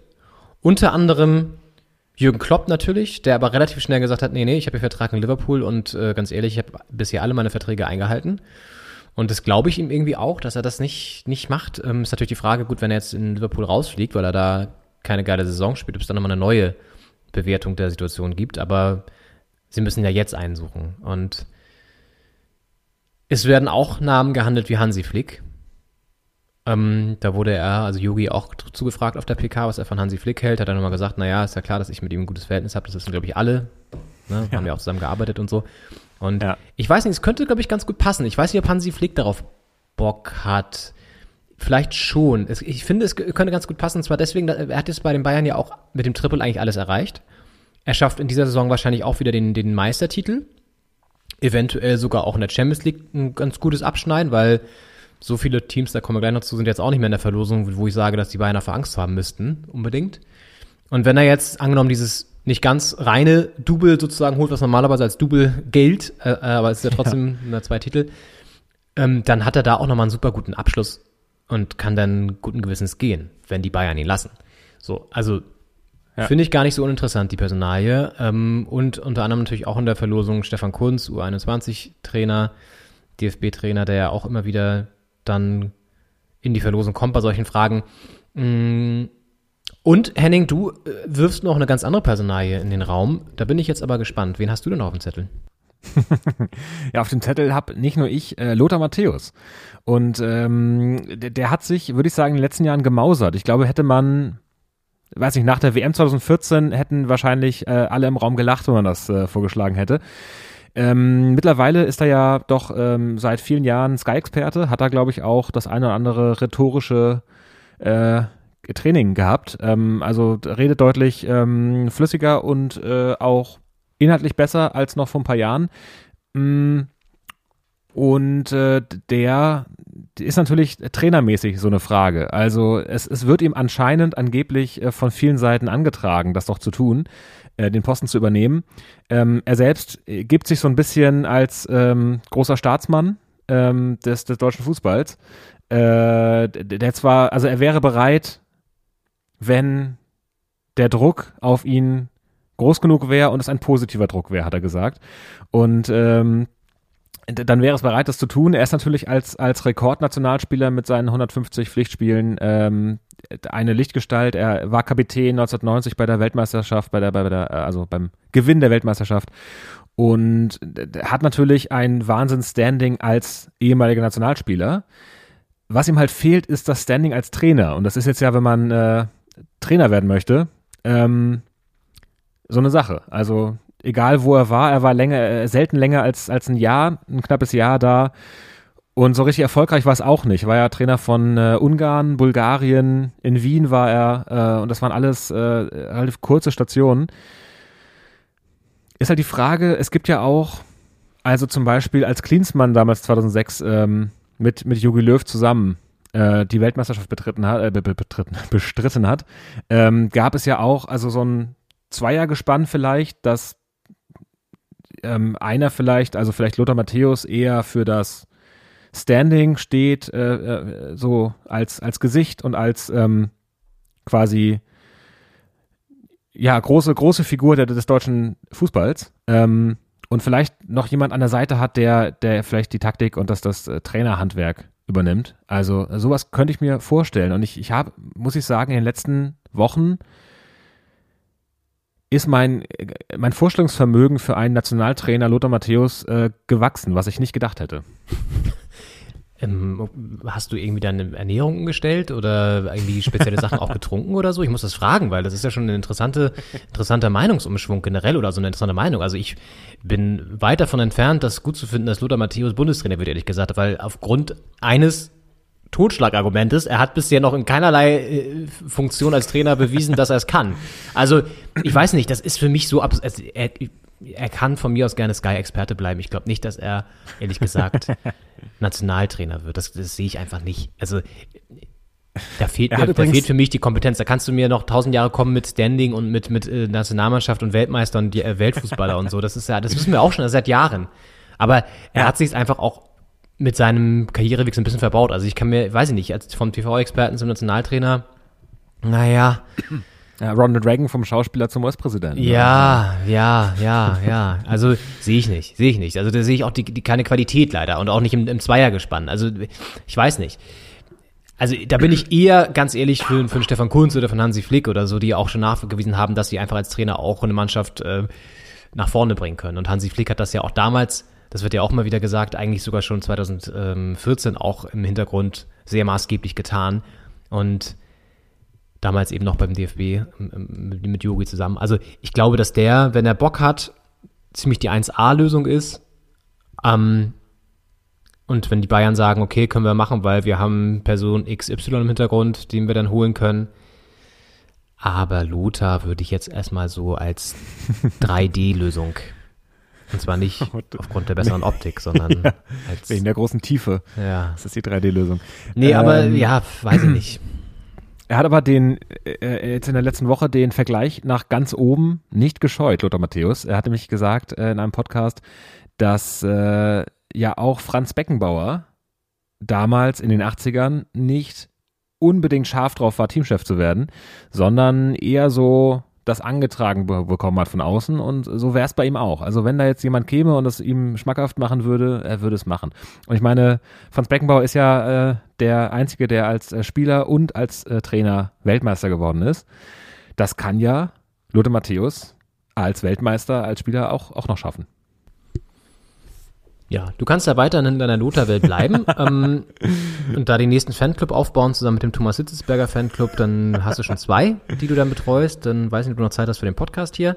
Aber äh, definitiv ist es so, dass wir jetzt jemanden brauchen, glaube ich, der super gut umgehen kann, auch mit jungen Spielern, der es irgendwie schafft, auch gerade mit dieser Generation. Das ist auch nochmal eine andere Generation. Ich glaube, die jungen Spieler, die jetzt gerade da sind, die musst du anders trainieren und anders irgendwie auch ansprechen als jetzt ein äh, Mats Hummels damals oder Thomas Müller oder so. Ja, ein Leroy Sané oder ein Gnabry, die die leben in ihrer eigenen ähm, Welt so ein bisschen, die ja auch, äh, die auch äh, sozusagen eine völlige Berechtigung hat, aber die, die anders ist als, als die Welt von einem Mats Hummels oder, oder einem Thomas Müller, war es klar, aber die Zeit sich verändern sich und ähm, da ist es vielleicht mal wichtig, eine, eine Style-Beratung zu geben, ja, und zu sagen, Leroy, lass den Pelzmantel heute mal zu Hause, ja, wenn wir hier zum Termin gehen.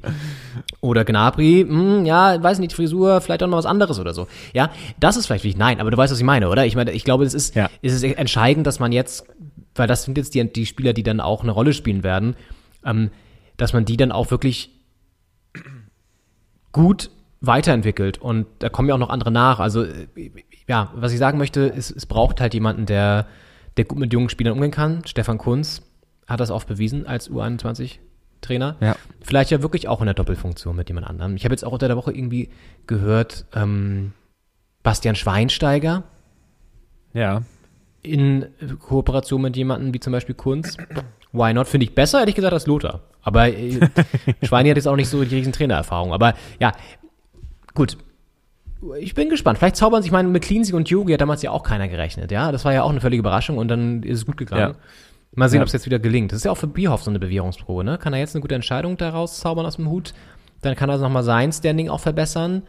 Ist ja auch ja. so ein bisschen in den Hintergrund gerückt, dass er ja auch deutlich in der Kritik steht eigentlich. Ich meine, vielleicht sagt er sich auch, okay, vielleicht ist jetzt für mich auch mal Zeit zu gehen. Aber wahrscheinlich eher nicht. Ähm, ja. Ich Dann, mein, ja, das wird interessant sein. Flick und Kunz sind ja auch als interne Lösung doch sehr attraktiv. Also die kennen die Abläufe, die, die kennen die, die Leute und äh, wie es funktioniert. Äh, Flick als ehemaliger Co-Trainer. Ähm, und äh, es war ja noch Ralf Rangnick im Gespräch, ähm, der ja, also je nachdem, wie das jetzt auf Schalke wieder geplant wird mit ihm, ob sich da doch eine knappe Mehrheit für ihn äh, irgendwie bilden kann. Ähm, ja, also wäre auch noch so eine Personalie, die ich auch interessant fände. Der hat jetzt ja mit, mit dem DFB wenig zu tun gehabt bisher, aber ist ja doch für erfolgreiche Arbeit bekannt und hat äh, sowohl in Leipzig als auch in Hoffenheim ähm, sehr, sehr gute, sehr gut gearbeitet und äh, sehr erfolgreich gearbeitet. Glaube ich auch einer, der sich nichts aufbindet, wovon er nicht glaubt, dass er es gut machen kann. So schätze ich ihn ein. Und deswegen, wenn er sich das vorstellen kann, ich glaube, er hat das signalisiert, äh, dann hat er vielleicht auch ein Konzept und einen Plan. Und also das fände ich auch, auch interessant. Das ist eher so ein Außenseiter, auch weil er von, von außen kommt und äh, jetzt eher so, äh, für mein Empfinden eher so am Rand der Debatte ähm, eine Rolle gespielt als Name. Aber könnte ich mir gut vorstellen. Was mir auch gut vorstellen könnte, wäre Jürgen Klopp vielleicht äh, perspektivisch in ein paar Jahren. Ist halt die Frage, wie lange der noch in, äh, in Liverpool Standing hat. Diese äh, Saison jetzt ist eine Katastrophe, ist die Frage, er ist weitergekommen gegen Leipzig. Ähm, in der Champions League, wie, wie erfolgreich es da noch wird, ähm, ob er vielleicht nochmal in eine andere Liga geht. Spanien, Italien, zu Hertha. Und äh, dann vielleicht in ein paar Jahren das übernimmt. Wenn der nächste Bundestrainer, es ist ja eh so, Angela Merkel hört jetzt auf nach äh, 16 Jahren, äh, hört auf nach 15 Jahren, es enden gerade so Ehren. Und ich persönlich kann mir nicht vorstellen, dass die Nachfolger von den beiden jetzt nochmal 15 Jahre machen. Ich weiß aber nicht, woran das liegt. Weil die Welt auch schnelllebiger wird. Deswegen ist es schwer vorzustellen. Wir haben alle nur noch drei, vier Jahre den gleichen Job und wechseln dann. Also ich glaube auch, dass das so ein Paradigmenwechsel ist, der jetzt auch, das meinte ich auch mit der neuen Spielergeneration, also die ist, die ist einfach anders drauf und so soll es auch die neuen Trainer, Trainergeneration anders drauf sein. Ich meine, man muss auch mal abwarten, ähm, wie sich das alles da entwickelt.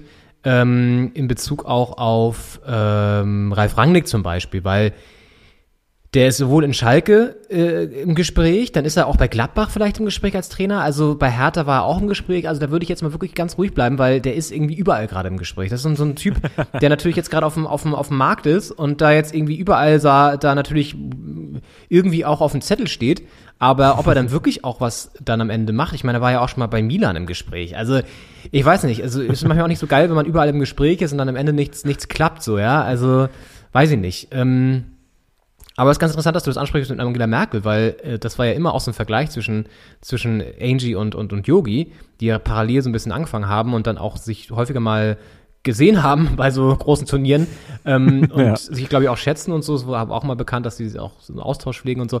Und jetzt treten sie beide fast zeitgleich ab, ist irgendwie auch interessant. Also vielleicht haben sie sich da ein bisschen abgesprochen. Ich weiß es nicht, man weiß es ja nicht. Ähm, Ja. Aber auch ein ja. großer Zufall, dass so ein großes Turnier und die Bundestagswahl im selben Jahr stattfinden. Vielleicht ist auch das abgesprochen, man weiß es nicht. Naja, das ist ja nur wegen Corona alles verschoben. Es ist ja nur wegen Corona alles verschoben. Und da habe ich ja schon die Pausenglocke gerade geklingelt. Ähm, ja, du hast Jürgen Klopp schon angesprochen, Henning. Lass uns da kurz weitergehen. Lass uns einen Haken dran setzen an diese Personaldebatte, die wir zum jetzigen Zeitpunkt natürlich auch noch verfrüht führen und schauen, was sich da jetzt entwickelt. Aber ähm, Champions League, Liverpool hat Leipzig rausgeworfen. Da können wir vielleicht als erstes kurz reingehen. Ähm, äh, ja, war letztendlich souverän. Zweimal 2-0. Liverpool zieht da ein ins, ins Viertelfinale, Leipzig also raus. Ähm, ist der einzige Lichtblick nach wie vor dieses, dieses, äh, dieser Wettbewerb für, für, für die Reds. Ne? Also in der Premier League läuft's gar nicht, aber in der Champions League immerhin. Das stimmt. Also es ist auch die einzige Möglichkeit für die nächste Saison, äh, da etwas, ähm, einen Lichtblick äh, weiter, weiter scheinen zu lassen ins, ins neue äh, Fußballjahr. Denn das europäische Geschäft wird ohne, ohne Liverpool stattfinden, wenn da nicht der Champions League-Titel noch äh, ins Haus wehen sollte. Und es ist ja vielleicht auch ganz beruhigend, so ein bisschen wie es im Handball auch ist, in den großen äh, Ligen außerhalb von, von Deutschland. Ähm, wenn es jetzt hier in, äh, weiß nicht, in Ungarn zum Beispiel, äh, gibt es ja eigentlich nur einen großen Verein, Vesprem ähm, und Pick Shagget vielleicht noch.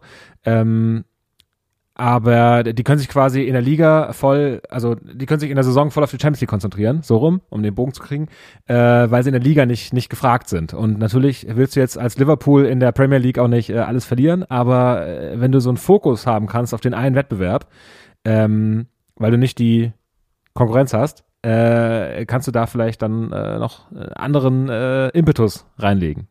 Wenn du, wenn du weißt, worauf ich hinaus möchte. Ich, äh, äh, ich war jetzt kurz in Ungarn, dann war ich beim Handball und jetzt bin ich wieder irgendwo beim Impetus. Also leicht verwirrend, aber ich glaube, ich habe ein bisschen verstanden, was du sagen wolltest. Ähm, Fakt ist auf jeden man- Fall, dass Liverpool Ja.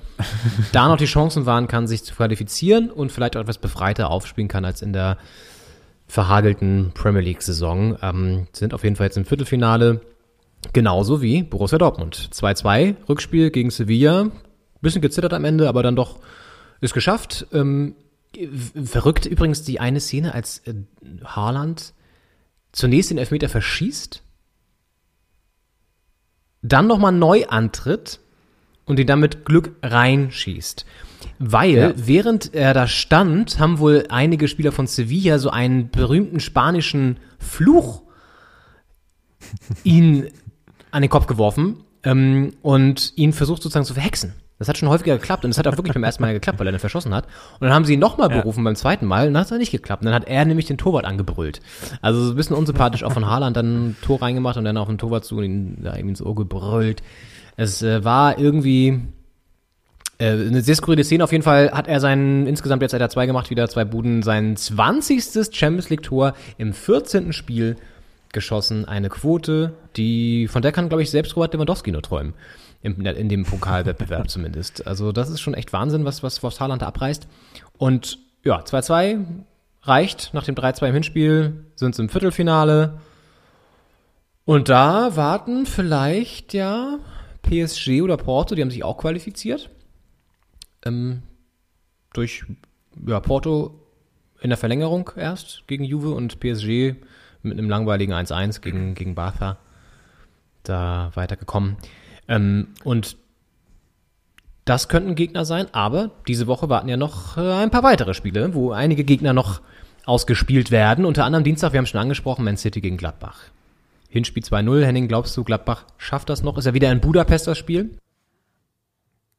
Na, ich sehe es nicht. Äh, aber ich habe ja auch letzte Woche nicht gesehen, dass das Porto Juve raushaut. Ähm, dementsprechend äh, kann Gladbach da nur Hoffnung schöpfen, dass ich das nicht sehe. ich ja doch Dinge manchmal nicht sehe, die dann passieren.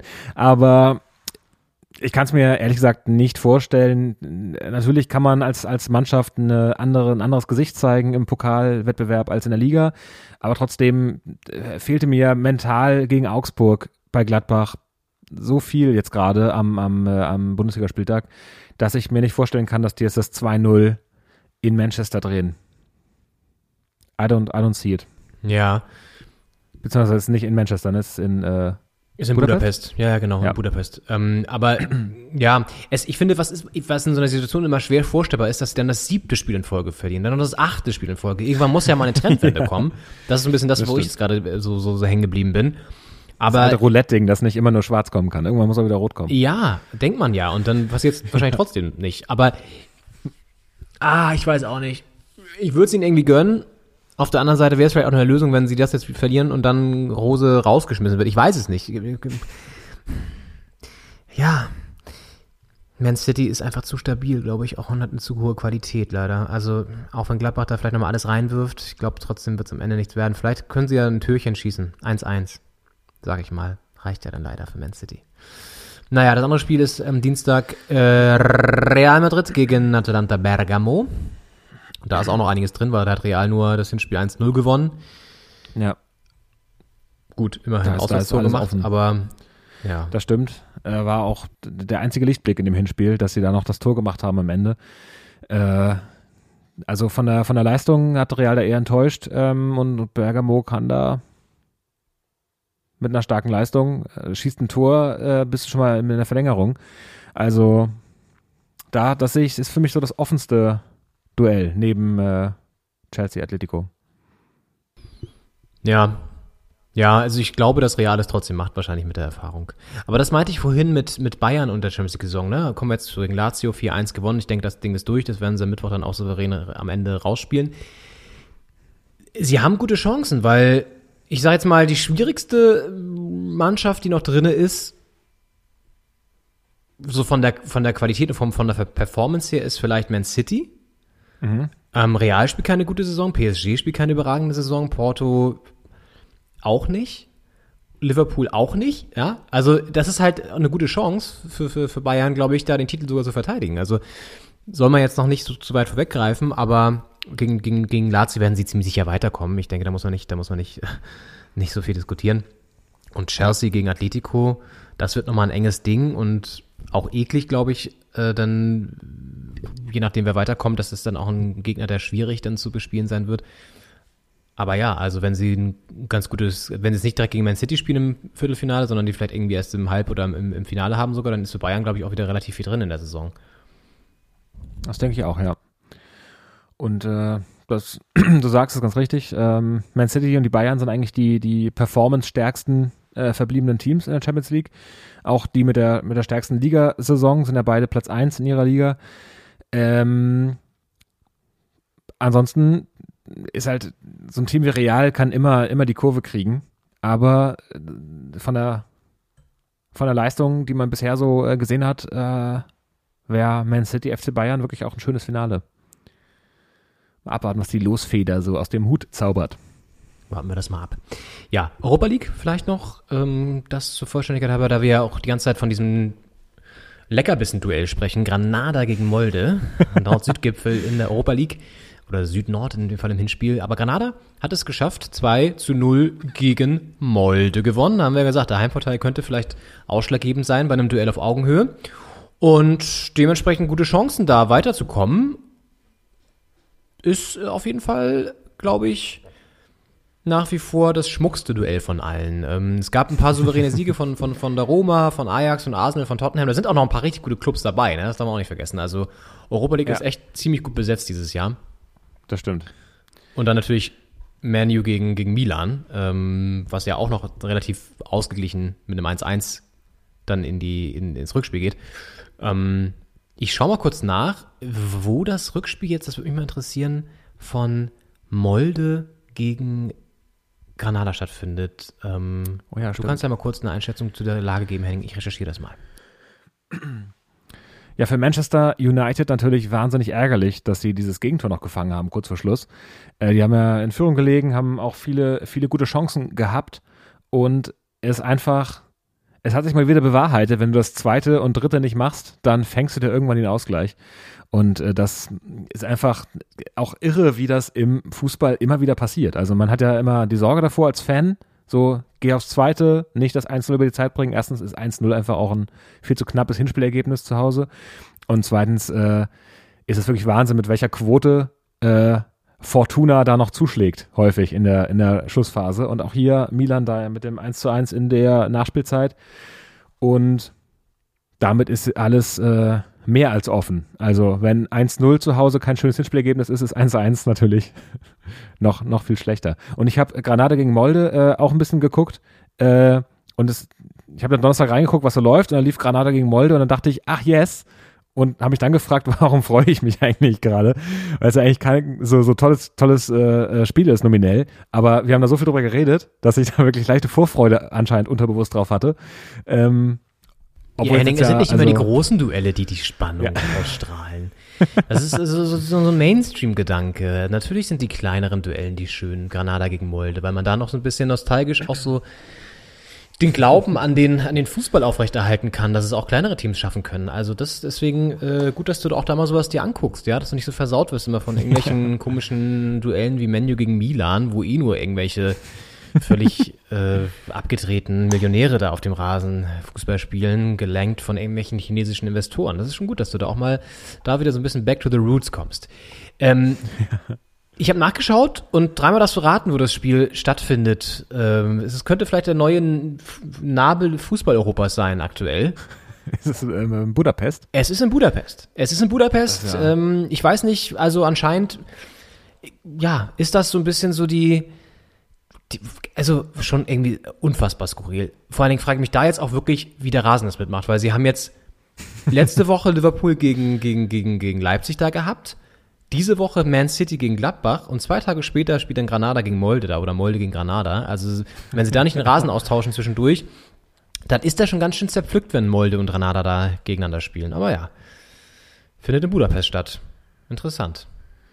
Ja, ist auch für den Greenkeeper da vor Ort ein äh, Champions League-Jahr auf jeden Fall. Der muss da äh, wahrscheinlich ganz andere Rasenverletzungen heilen und äh, muss man gucken, was da Molde, ähm, äh, Molde Granada äh, für einen Rasen erwartet. Vielleicht sagt man ja auch in der, in meiner Hybris, äh, dass das jetzt kein Spiel ist, wo der Rasen im perfekten Champions League-Zustand sein muss. Beziehungsweise Euroleague. Ja, weil du wieder mit so einer, mit so einer leicht arroganten Fußballhaltung daran gehst.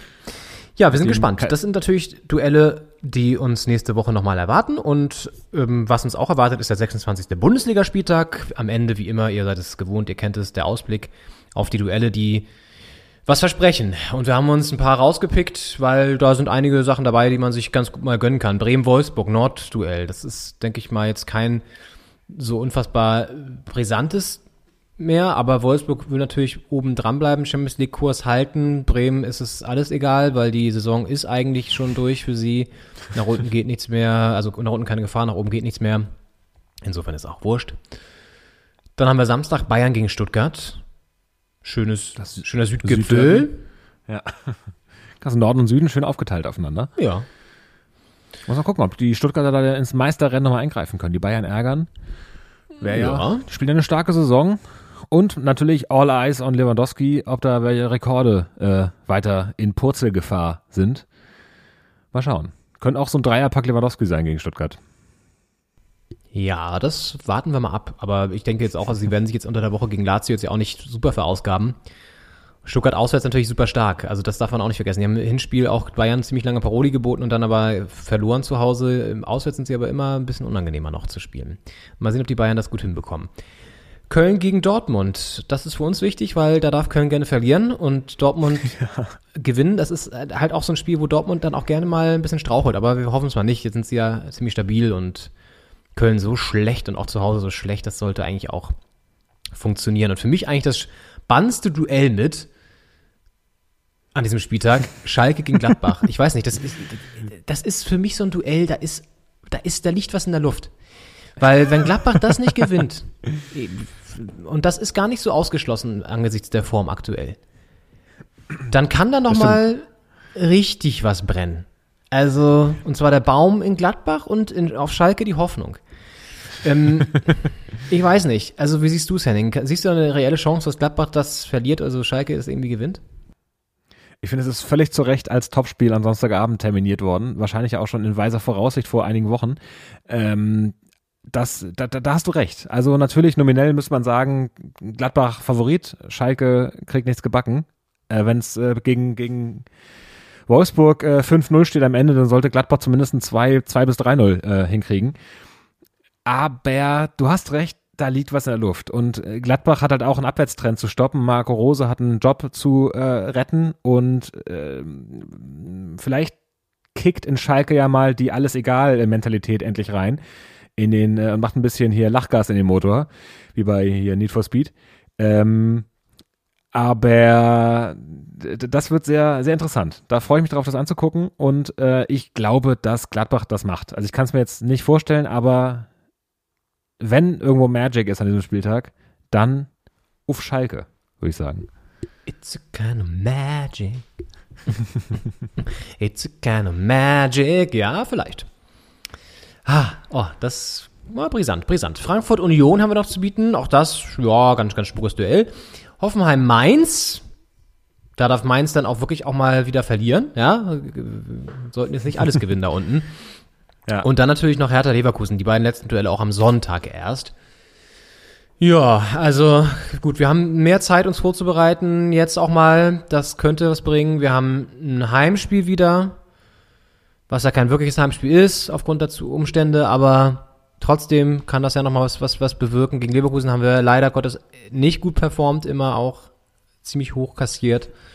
Aber die Hoffnung, sie stirbt zuletzt. Das, stimmt. Wir zeichnen ja dann am Sonntag vor diesem Spiel auf. Das heißt, wir werden noch nicht wissen, wie es ausgegangen sein wird. Ah, Stimmt, schön, dann reden wir doppelt drüber. Dann reden wir jetzt schon mal drüber und dann reden wir wahrscheinlich am nächstes Mal nochmal drüber. Das ist gut. Ja. Vielleicht äh, können wir uns ja die Woche noch überlegen, was wir, was wir da denken über die Hertha und über Leverkusen. Gibt es auch noch eine PK vorm Spiel? Zumal ja Leverkusen Gucken, auch was- gespielt dann, ne? Spielen jetzt ja gegen, ähm, gegen Bielefeld heute. Da haben sie, Stimmt, können wir das ja. auch noch mit einweben. Ja, gut, okay, dann müssen wir da nicht so viel zu verlieren, Ja. weil da reden wir nächste Woche eh nochmal drüber. Ja, 26. Spieltag. Bietet also wieder einiges und äh, all das, was da geboten wird. Und natürlich, was unter der Woche noch passiert. Und ob es vielleicht schon einen Yogi-Nachfolger gibt. Ob Lothar Matthäus die Fußballschuhe nochmal schnürt oder die Trainerschuhe nochmal schnürt, die ganz anders aussehen als die Spielerschuhe. Das, all das werdet ihr natürlich wieder von uns hier bekommen, brühwarm und hervorragend qualitativ analysiert bei Doppelspitze der Fußball-Podcast.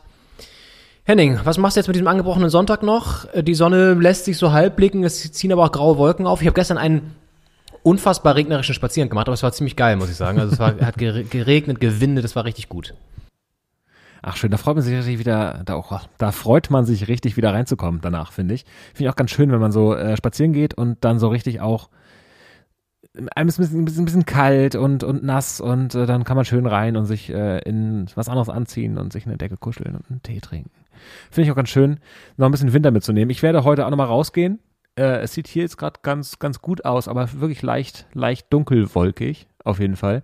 Ähm, und ich denke, ich werde später ähm, hier Frankfurt, äh, Leipzig gucken. Leipzig-Frankfurt. Wo die Ja, spielen. schön. Mensch, schön. Da wünsche ich ganz viel Spaß dabei. Ja, ich finde auch so eine Spaziergänge sind aber auch währenddessen geil. Wenn du draußen so richtig ähm, wachgepeitscht wirst vom Wind und vom, vom Regen, das ist ziemlich geil. Das, das ist so ein, so ein, da fühlt man sich richtig alive. Und das ist, ist ja auch wichtig in diesen Zeiten, wo man sich nicht so oft alive fühlt.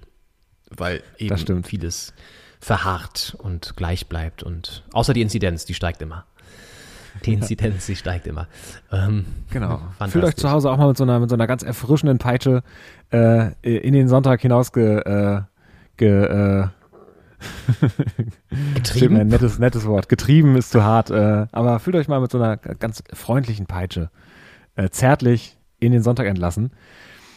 Und äh, habt eine gute Woche. Ich erkenne da so Äh, Parallelen. Du hast ja vorhin auch vom Sexy Sunday gesprochen. Jetzt redest du von Peitschen. Ich möchte das Gespräch an dieser Stelle beenden, meine Damen und Herren, und gebe deshalb also zurück an die angeschlossenen Funkgeräte und Funkhäuser und äh, überlasse Ihnen jetzt hier eine Show mit ja, Henning Schneider, der tendenziell hier gerade in eine ganz andere Richtung äh, sich lang peitscht. Ja? Ja, weiter geht's auf meinem OnlyFans-Account. Hab da so ein Au- Audio-Only, äh, Audio-Only-Fans habe ich da. Äh, das ist also ohne, ohne Bildmaterial, aber äh, mit Ja, das Wird mich hot. nicht überraschen, äh, muss ich ganz ehrlich sagen. Gut, mehr davon dann vielleicht nächste Woche. Macht es euch gemütlich, wie auch immer, mit Peitsche oder ohne. Wir freuen uns auf euch. Bis dahin. Ciao. Macht's gut, ciao. Wir haben viele Dinge erlebt zusammen und das war einfach auch ähm, wirklich toll. Wir haben natürlich mit dem Weltmeistertitel einen unglaublichen Erfolg zusammen errungen. Wir haben natürlich auch mit einer jungen Mannschaft den Confed Cup gewonnen. Wir haben wirklich auch viele, viele tolle Momente gehabt.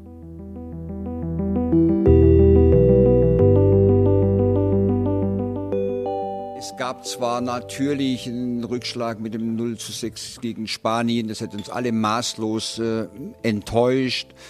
Nichtsdestotrotz waren wir insgesamt schon auch in der kurzen Zeit, die wir zur Verfügung hatten, eigentlich auf einem sehr guten Weg.